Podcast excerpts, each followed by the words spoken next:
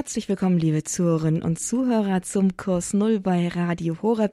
Heute mit einem besonderen Thema, nämlich Kunst und Christentum. Herzlich willkommen, ich bin Astrid Mooskopf. Ich freue mich, dass Sie mit dabei sind und vor allen Dingen freue ich mich, meinen heutigen Gast hier begrüßen zu dürfen, Pater Martin Wolf von den Oblaten der unbefleckten Jungfrau Maria. Er ist uns zugeschaltet aus Rom. Ich freue mich, ihn jetzt hier auf Sendung begrüßen zu dürfen. Grüß Gott, Pater Wolf. Herzlich willkommen auch von meiner Seite. Ich freue mich, dass ich wieder bei Ihnen, bei euch ähm, einen Beitrag leisten kann. Ja, Pater Wolf, Sie sind unser Experte heute in, Sachen Kunst und Christentum. Dieses Thema ist nicht ganz zufällig gewählt. Heute ist der 14. Januar, der Jahrestag, der 517. Jahrestag genau genommen, wo im Vatikan die berühmte Skulptur der Laokoon-Gruppe gefunden wurde. Das haben Sie mir damals verraten und mich darauf aufmerksam gemacht, dass es ein guter Einstieg wäre, zum Thema Kunst und Christentum mal ins Gespräch zu kommen. Und falls jemand von den Zuhörern jetzt nicht wissen sollte, was die Laokon-Gruppe ist, das ist eine Skulptur, eine Marmorskulptur, die die Szene aus der Ilias darstellt, wo der Priester Laokon, der trojanische Priester von Schlangen der Athene, zusammen mit seinen Söhnen verschlungen wird. Und das aufgrund dessen, weil er die List der Griechen durchschaut, die mit dem trojanischen Pferd die Stadt Troja einnehmen wollen, aber bevor er das Ganze enthüllen kann, schickt Athene Schlangen, die eben die Offenlegung dieses, dieser List verhindern und Laokon stirbt. Diese Szene ist eindrucksvoll in dieser Skulptur eingefangen und seit 517 Jahren ist sie nun auch im Vatikan und heute auch in den Vatikanischen Museen zu bewundern und zu besuchen. Pater Wolf, dieses heidnische Kunstwerk, hat einen nicht ganz unerheblichen Einfluss auf die Kunstszene, auf die christliche Kunstszene genommen. Bevor wir jetzt aber über Heiden, Heidentum und Christentum sprechen, erst einmal die Frage, wie steht eigentlich die Kirche, wie steht der christliche Glauben grundsätzlich zum Thema Kunst? Mir hat mal äh, einer gesagt, das Zitat, Kunst kommt von können, käme sie von wollen, dann würde man Kunst Wulst nennen. Ich fand es damals recht lustig, weil es ein bisschen so meine Auffassung von Kunst äh, auch beinhaltet. Kunst hat immer etwas auch mit Können zu tun und Können kommt von Schaffen, von etwas machen und insofern Kunst und damit auch überhaupt Schönheit oder das, was geschaffen wird, etwas Urchristliches. Wir sprechen ja von der Schöpfung. Das größte Kunstwerk der Welt ist das Universum selbst. Also die Natur, die Welt, das Universum, die Planeten, all das. Und der größte Künstler ist sozusagen Gott selbst, der die geschaffen hat. Insofern ist Kunst und alles, was damit zusammenhängt, untrennbar verbunden mit dem Christentum. Vielleicht kann man auch noch sagen, im Christentum ist die Kunst deshalb wichtig, weil sie neben der Wahrheit, der Einheit und dem Guten zu einer sogenannten Transzendentalia gehört, also zu einem der vier wichtigen Punkte, die der, der Mensch sozusagen hat, um sich Gott zu nähern. Da gehört die Schönheit dazu, sozusagen in der Schönheit auf den, der die Schönheit geschaffen hat, hinzukommen. Insofern ist das ganze Christentum und vor allem die katholische Religion gespickt mit Kunst. Aber das Christentum ist sozusagen mit der Botschaft Jesu, mit der Heiligen Schrift, mit ihrer Theologie und Philosophie sozusagen die Inspirationsquelle für die Kunst. Und äh, deswegen ist man, wenn man vor allem hier auch in Rom in katholische Kirchen geht, äh, egal aus welcher Stilepoche jetzt, voll gepackt mit Kunst und sie berührt Menschen, ob sie jetzt glaubende Menschen sind oder nicht. Sie haben nun schon mehrere Punkte angesprochen rund um das Thema Kunst. Da war einmal das mit der Schönheit, dann der Punkt mit dem, dass die christliche Religion untrennbar mit Kunst verbunden ist, aber eben auch, dass die Geschichte davon gespickt ist. Und dann eben auch dieser Aspekt mit dem Schöpfer. Ich möchte zuerst einmal auf diesen historischen Aspekt nochmal zu sprechen kommen. Kann man das irgendwie auch in der Historie, in der Geschichte irgendwie auch sehen, dass es zu einem Aufblühen der Kunst kommt mit dem, mit der Entfaltung des Christentums? Oder gab es auch schon vor dem Christentum eine blühende Kunstkultur, die eigentlich nicht unbedingt etwas mit dem spezifisch Christlichen zu tun hat? Also ich würde sagen, dass das, was Kunst ausmacht oder die Quelle der Kunst ist etwas, was im Menschen drinsteckt. Und deshalb findet sie sich auch vor dem Christentum, findet sie sich auch außerhalb des Christentums. Da steckt in dem Menschen sozusagen drin, etwas zu schaffen, etwas, was ja, über, über sich selbst hinausgehen, vor allem über Funktionalität hinausgeht. Im, Im 20., 19., 20. Jahrhundert ist mit dem Aufkommen des Bauhausstiles ja so die Schönheit und Eleganz zusammengefügt worden mit Funktionalität.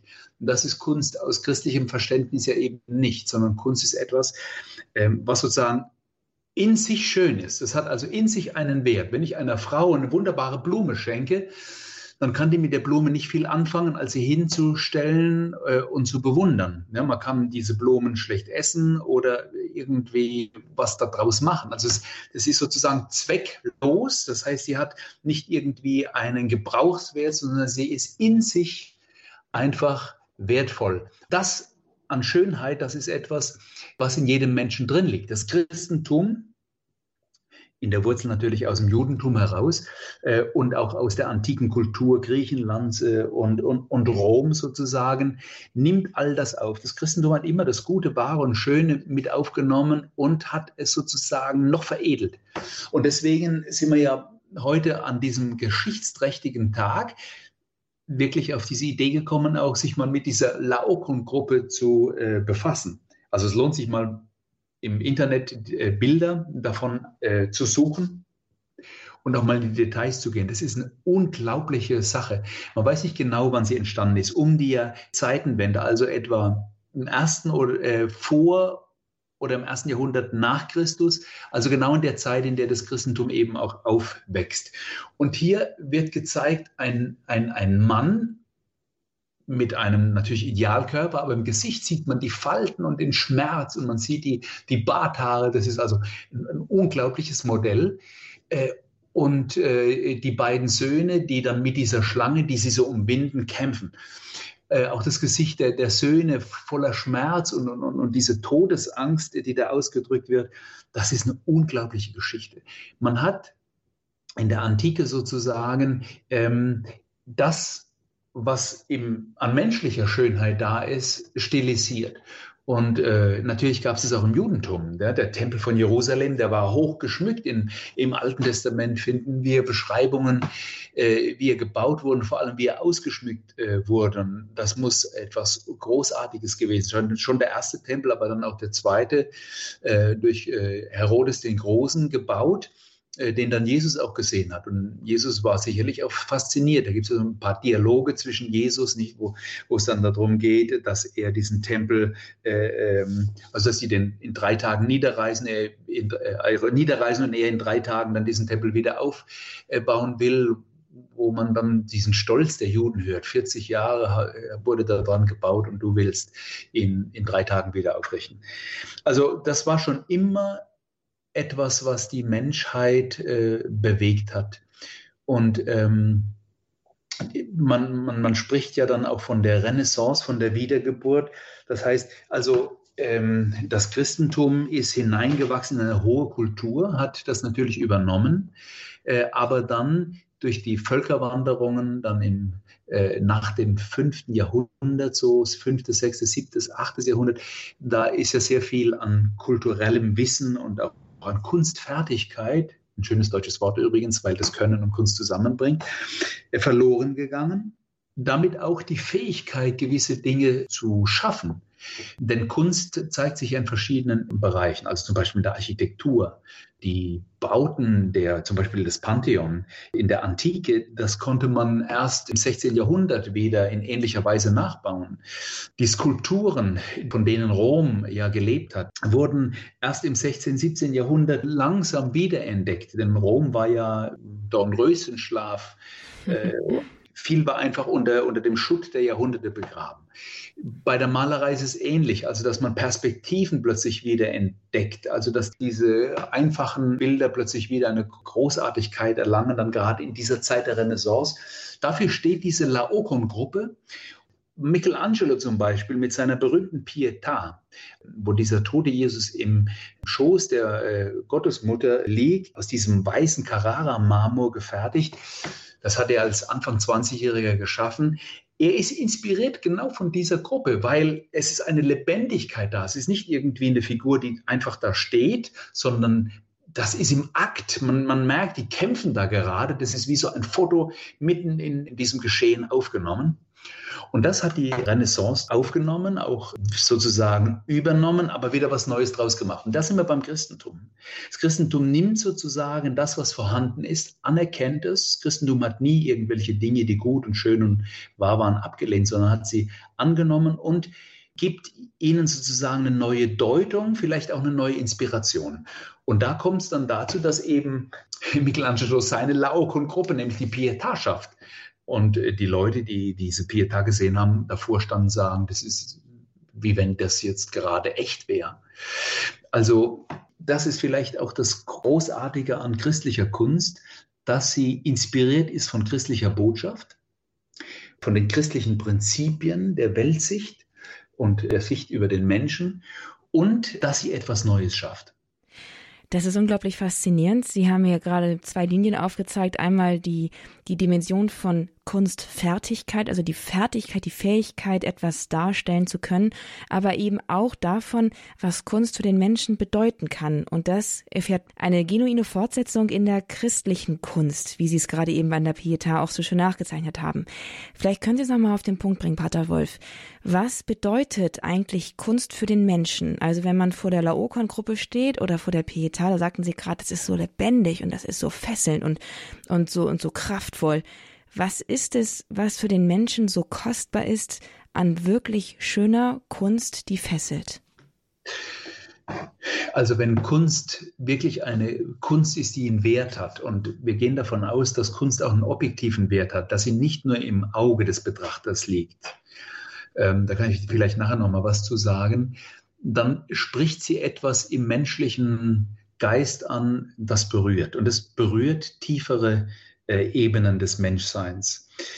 Das ist also wirklich spannend. Es kommen ja Zehntausende von, von Touristen auch jeden Tag in den, in den Petersdom zum Beispiel und schauen sich diese Kunstwerke an. Und da ist ja die Pietà nur ein, eines der herausragenden. Es gibt ja noch ganz viele, viele andere.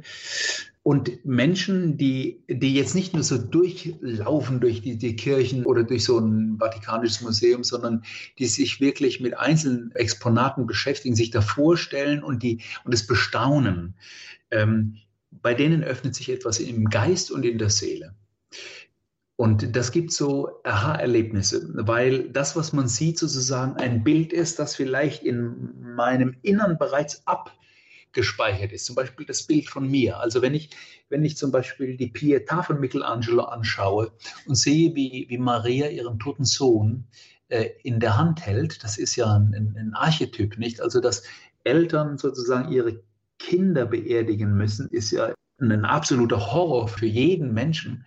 Und man blickt in, in das Gesicht dieser Maria, die nicht traurig blickt, also die nicht entsetzt blickt, sondern eher nachdenklich.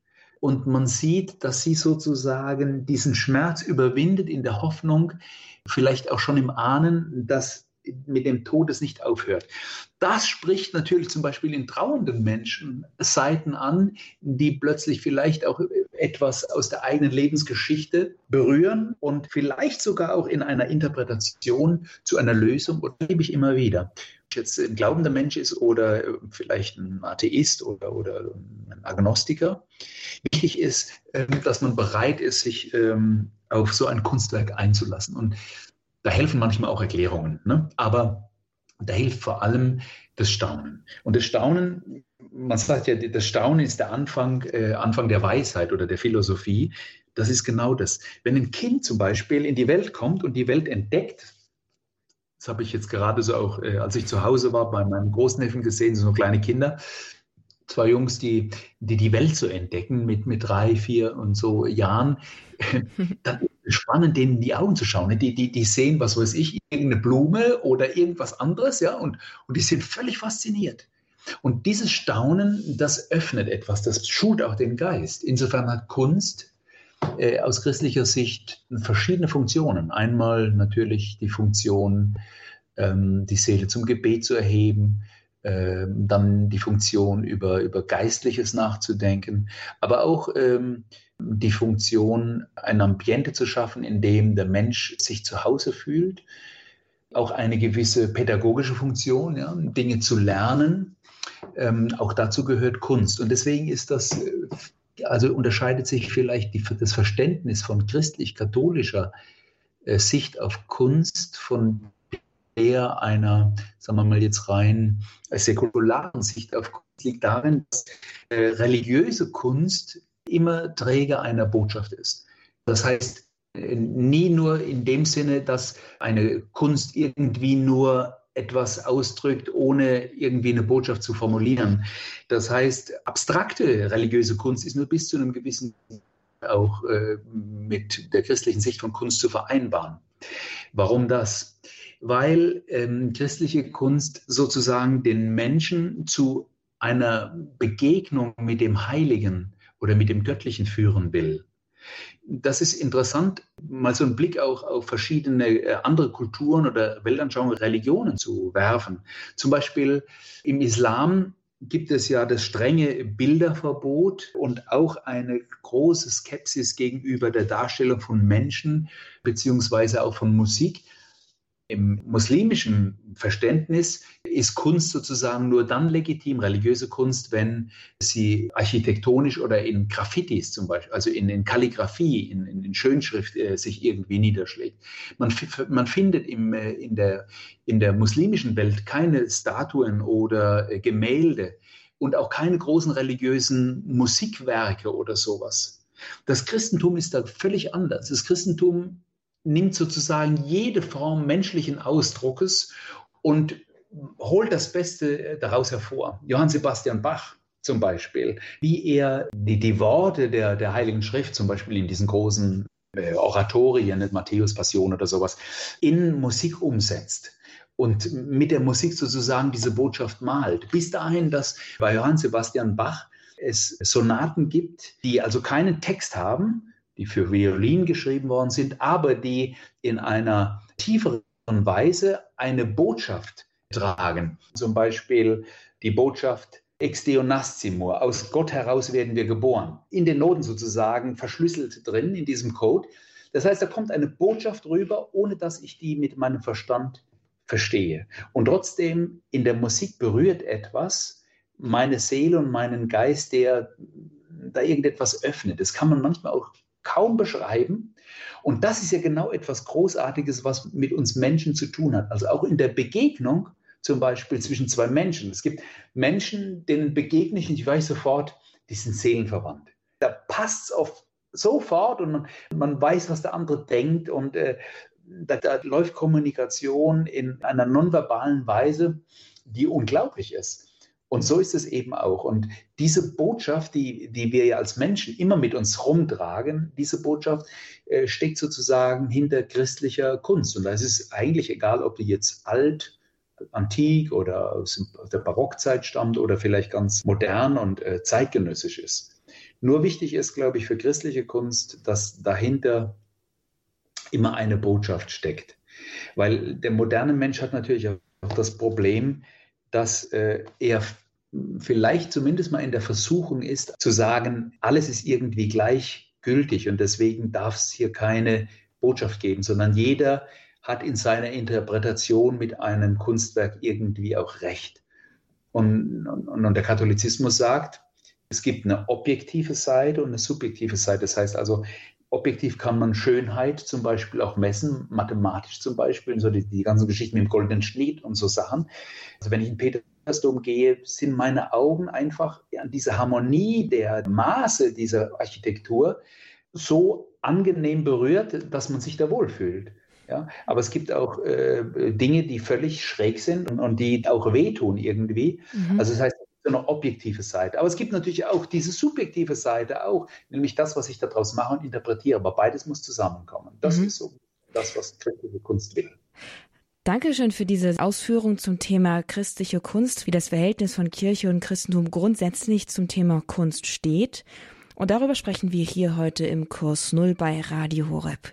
Kunst und Christentum. Zusammen mit Pater Martin Wolf von den Oblaten der unbefleckten Jungfrau Maria. Damit geht es gleich weiter nach einer kurzen Pause. Wir hören uns gleich wieder. Bleiben Sie dran. Hier bei Radio Horeb im Kurs Null. Kunst und Christentum ist unser Thema. Spannend und lohnenswert, gleich weiter dabei zu bleiben.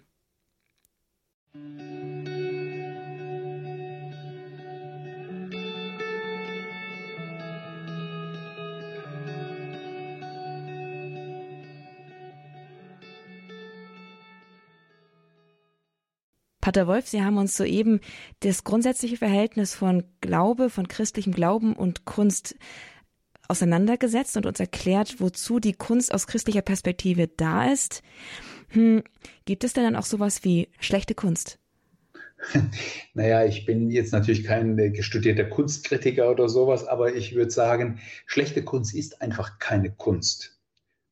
Und äh, das Kriterium, da will ich mich jetzt gar nicht so auf, auf, eine Diskussion oder auf so eine Debatte einlassen, weil äh, da wird viel zu gesagt. Aber ich glaube, dass die Zeit, äh, also die Jahrhunderte sozusagen, äh, das Urteil spricht. Das heißt, das, was heute vielleicht in so einem modernen Hype äh, mit viel Geld äh, als Kunstwerk gehandelt wird, kann sein, dass es in 200 Jahren keinen mehr hinter der, hinter der Couch hervorlockt.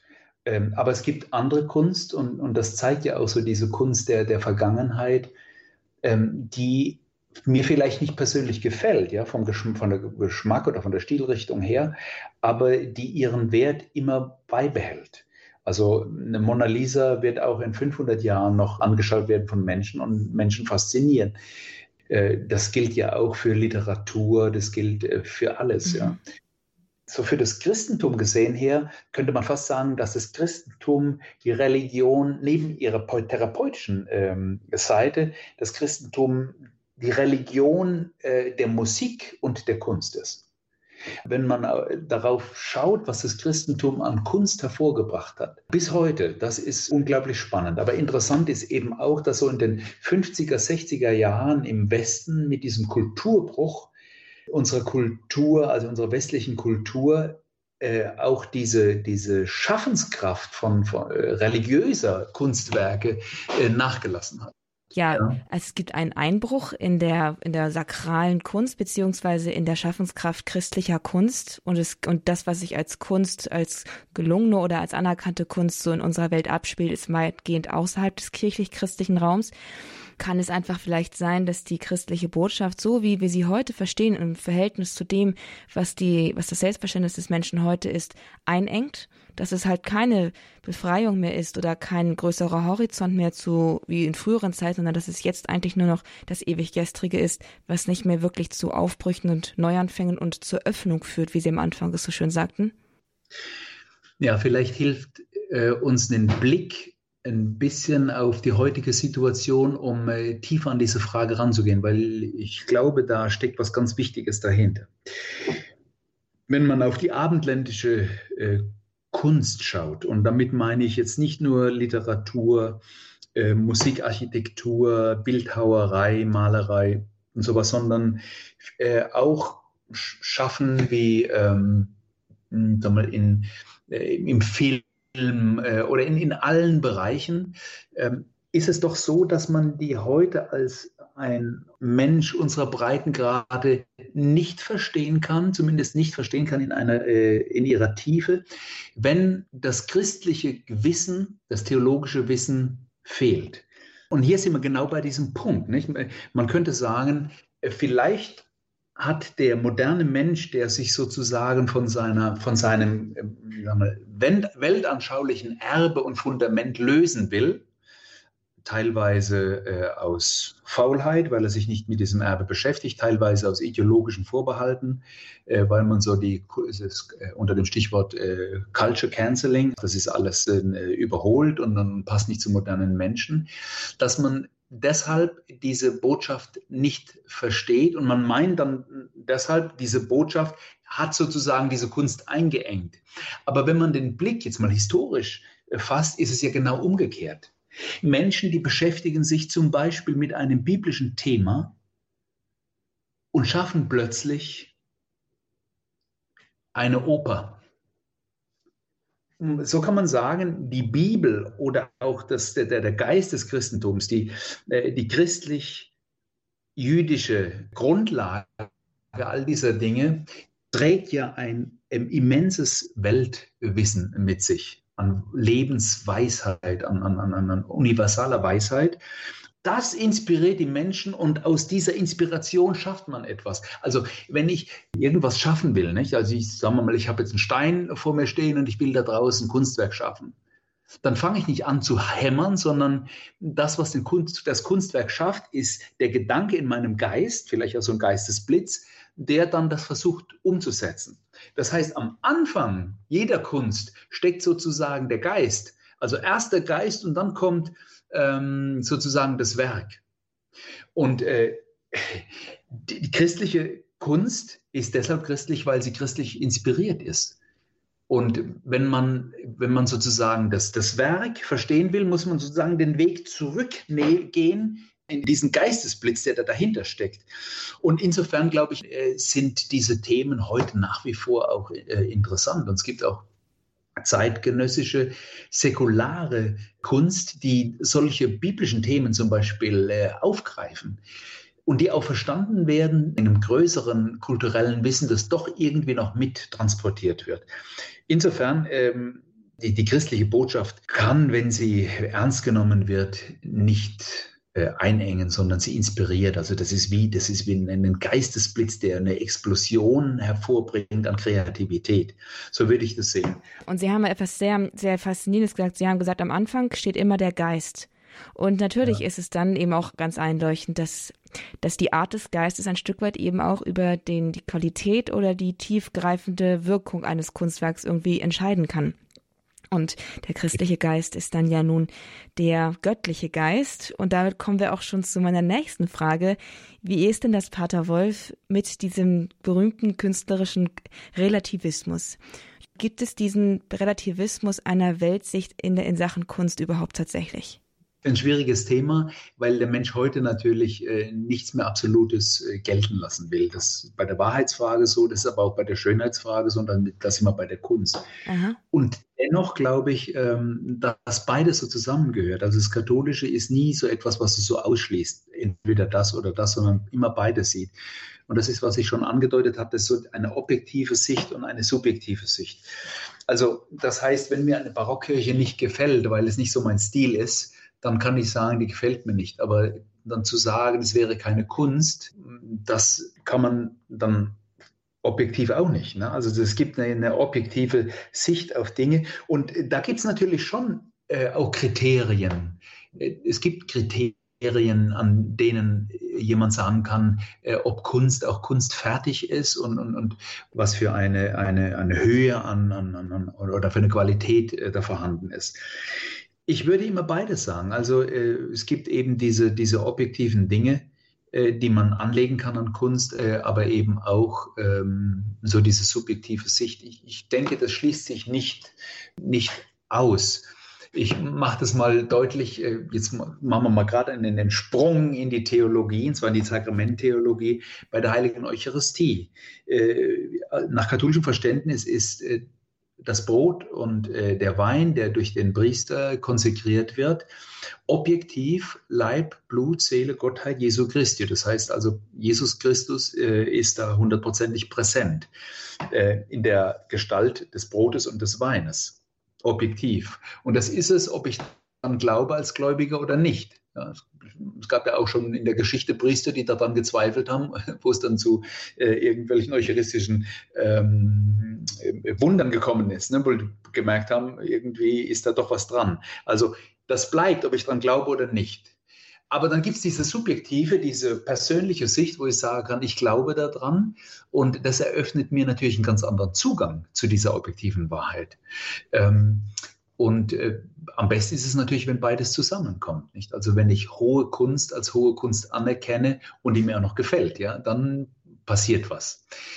So würde ich das vielleicht mal in Kürze beantworten wollen. Gibt es dann auch so etwas, dass man auch erkennen kann, dass ein Ungeist in einer Kunst herrscht? Ich meine, Sie haben den, den pädagogischen Aspekt von Kunst auch angesprochen. Gibt es Kunst, die auch ins, naja, ins Ungute führen kann? Also es gibt ja einen guten Geist, also es gibt auch einen, äh, einen bösen Geist. Ähm, und insofern gibt es auch eine, äh, eine Kunst, die, die, die etwas Helles hat, eine Kunst, die etwas Dunkles hat. Ähm, es gibt durchaus auch Kunst, die provozieren will, ähm, Kunst, die absolute Hässlichkeit zeigt, äh, um auf etwas Größeres zu bringen. Aber hier geht es immer um die Botschaft.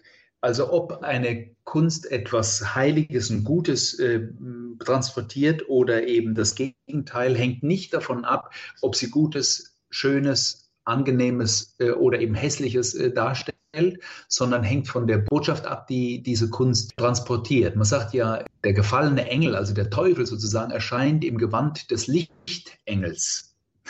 Also die, die, die Schönheit an sich ist noch kein, äh, kein Garant dafür, dass das, was äh, dem ich nachlaufe, auch gut und heilig und, äh, und richtig und äh, wahr ist.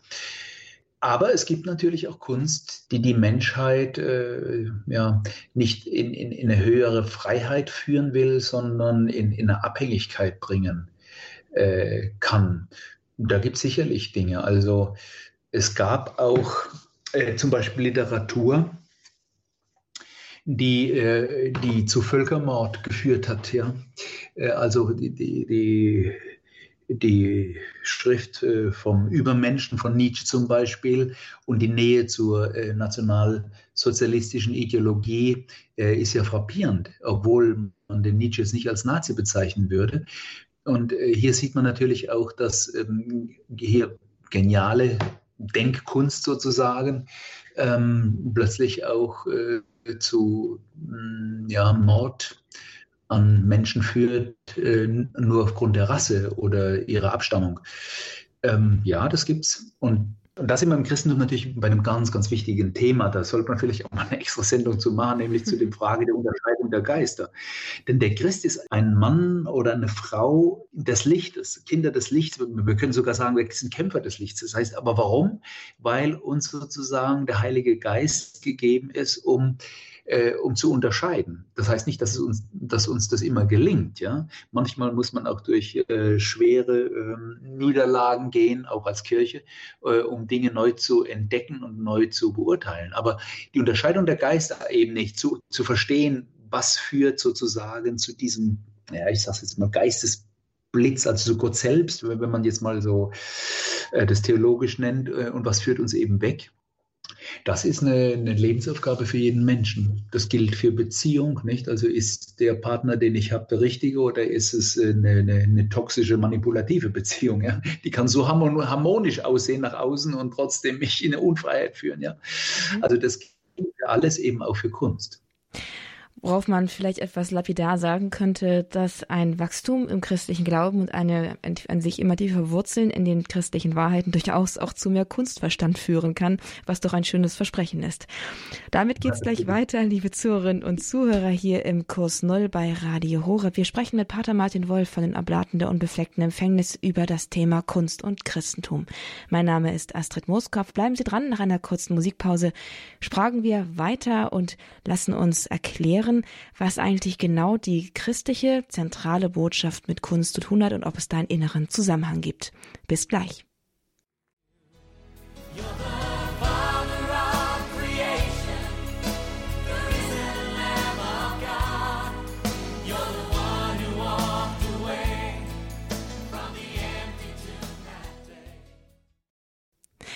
Pater Wolf, kommen wir doch nochmal auf die zentrale Botschaft des Christentums, nämlich das Leiden und der Tod und dann die Auferstehung Jesu Christi. Nehmen wir nochmal die Inkarnation hinzu, also vielleicht die Geburt Christi. Wenn man das sich in der Bibel so anguckt, da ist nicht viel Schönes bei. Jetzt mal rein ästhetisch betrachtet. Jesus wird geboren in einem dreckigen Stall, in Armut und allenfalls in einem kommunistischen Idyll von arme Leute Weihnachten und er stirbt grausam zugerichtet am Kreuz und selbst bei seiner Auferstehung wird nichts davon gesagt, wie strahlend schön Jesus aussieht, sondern nur, dass er anders aussah und man hört von berstenden Grab Grabsteinen und in, oh in Ohnmacht fallenden Soldaten. Nicht viel Schönes. Was hat da die Kunst, die doch eigentlich das Schöne, das wahre Schöne vermitteln soll, überhaupt für einen Anschlusspunkt? Ja, das stimmt. Also die Heilige Schrift ähm, hat ja jeden Aspekt menschlichen Lebens beschrieben. Ähm, das, was Sie jetzt schon so genannt haben. Und das menschliche Leben hat ja ihre Höhe, aber auch ihre, ihre Schönheit und ihre Hässlichkeit. Dennoch steckt genau in diesem Menschensohn, wie Jesus sich selbst bezeichnet, etwas, was ganz zentral mit, diesem, mit der Frage nach Schönheit zu tun hat. Im Psalm 45 zum Beispiel heißt es, du bist der Schönste unter den Menschenkindern. Dieser Bibelvers, der wird äh, auf Jesus Christus hingedeutet.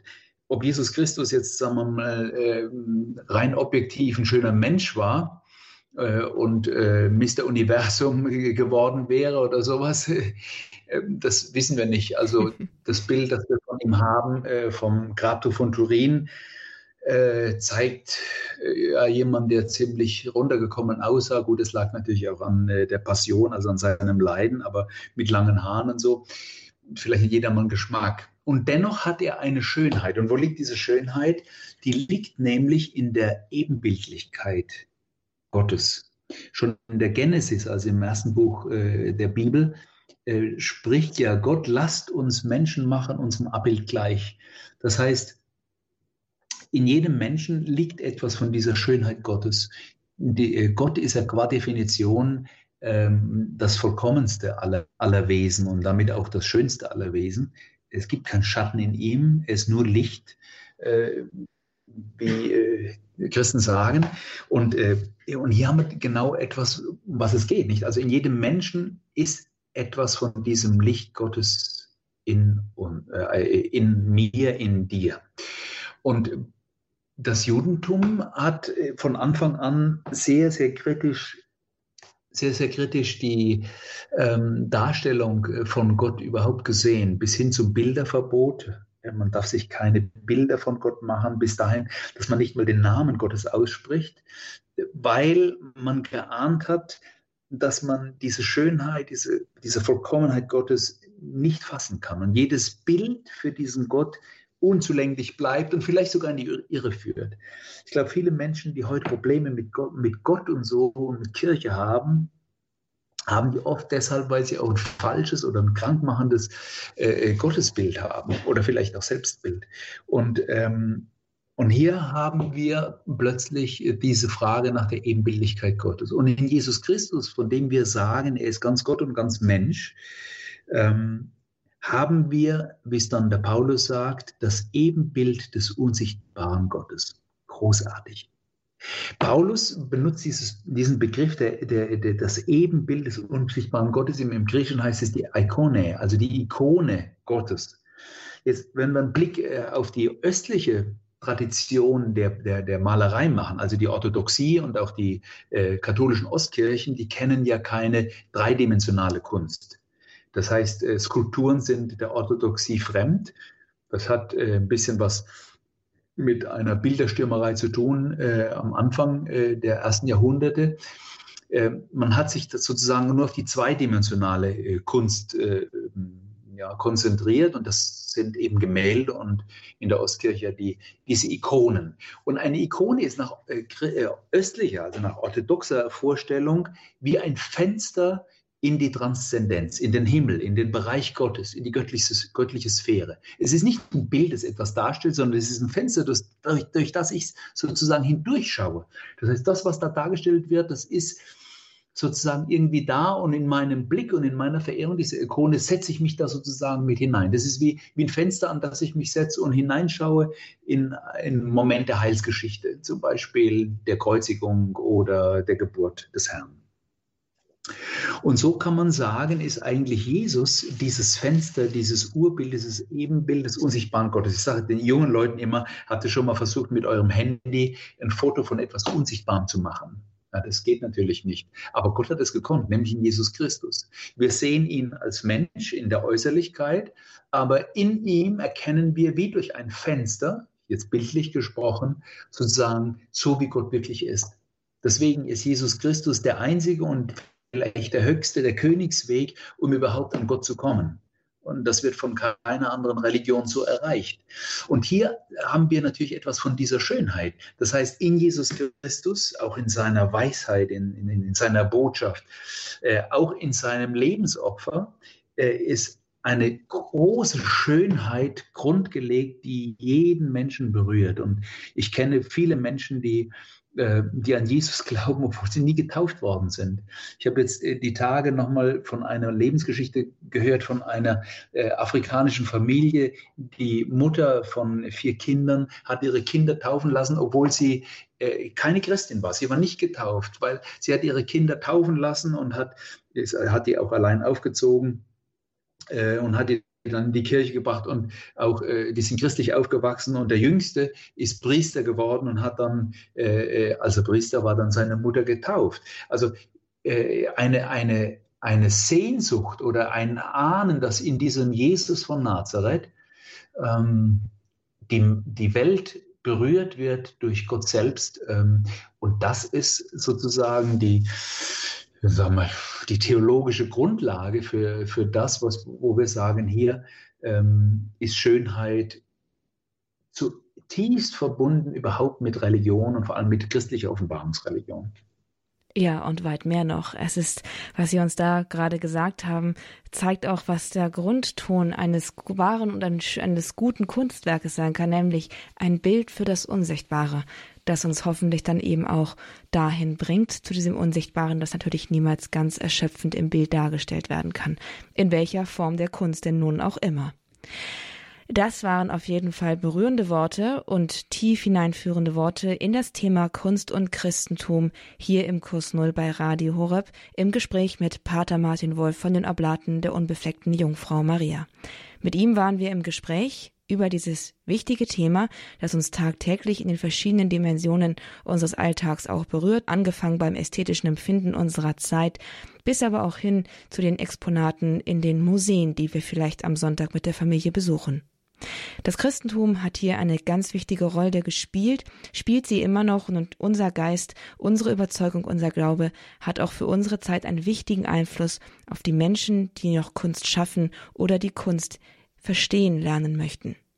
Wir danken Pater Martin Wolf von ganzem Herzen, dass er uns das hier jetzt in so berührender Art und Weise auseinandergesetzt hat und bitten ihn nun zum Abschluss der Sendung noch um den Segen, damit das, was hier gesprochen worden ist, im rechten Geist auch in den Herzen der Menschen landet, in den Herzen unserer Zuhörer. Pater Wolf, würden Sie uns bitte noch segnen? Ja, das mache ich sehr gerne und äh, ich würde mir wünschen, dass unsere Kirchen keine Museen sind, sondern dass Menschen, vor allem junge Menschen, auch in Gottesdienst da hineingehen und anhand dieser Kunstwerke etwas von diesem unsichtbaren Gott äh, erleben und da einen Weg finden.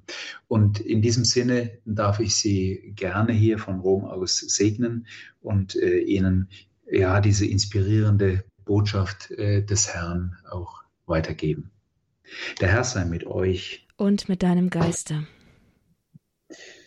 alle Zuhörerinnen und Zuhörer, alle, die Sie jetzt im Herzen tragen, alle Künstlerinnen und Künstler, alle Menschen, die auf dem Weg sind, auf der Suche nach diesem ewigen Gott, nach einer tiefen Schönheit im Leben, segne, führe und begleite der liebende und menschgewordene Gott, der Vater, der Sohn und der Heilige Geist. Amen. Amen. Pater Martin Wolf, haben Sie ganz herzlichen Dank für dieses Gespräch, für Ihre Zeit und wir freuen uns aber nächstes Mal, wenn wir hier zu einem interessanten Thema rund um Christentum und das Leben, in dem wir ja so mit beiden Beinen stehen, wenn wir darüber mal wieder ins Gespräch kommen dürfen. Einen herzlichen Gruß nach Rom. Auf Wiederhören. Und auch ich verabschiede mich, liebe Zuhörer. Schön, dass Sie mit dabei gewesen sind. Das war der Kurs Null bei Radio Horeb mit dem Thema Kunst und Christentum. Sie können diese Sendung nachhören bei Radio Horeb in der Mediathek auf horeb.org. Schauen Sie einfach in die Rubrik Kurs Null. Dort finden Sie die Sendung unter dem Titel Der Pater erklärt Kunst und Christentum. Viel Freude damit und geben Sie es auch gerne weiter an interessierte Freunde, Familienangehörige oder Bekannte. Alles Gute und bis zum nächsten Mal. Mein Name ist Astrid Mooskopf. Hier ist Radio Horeb. Leben mit Gott.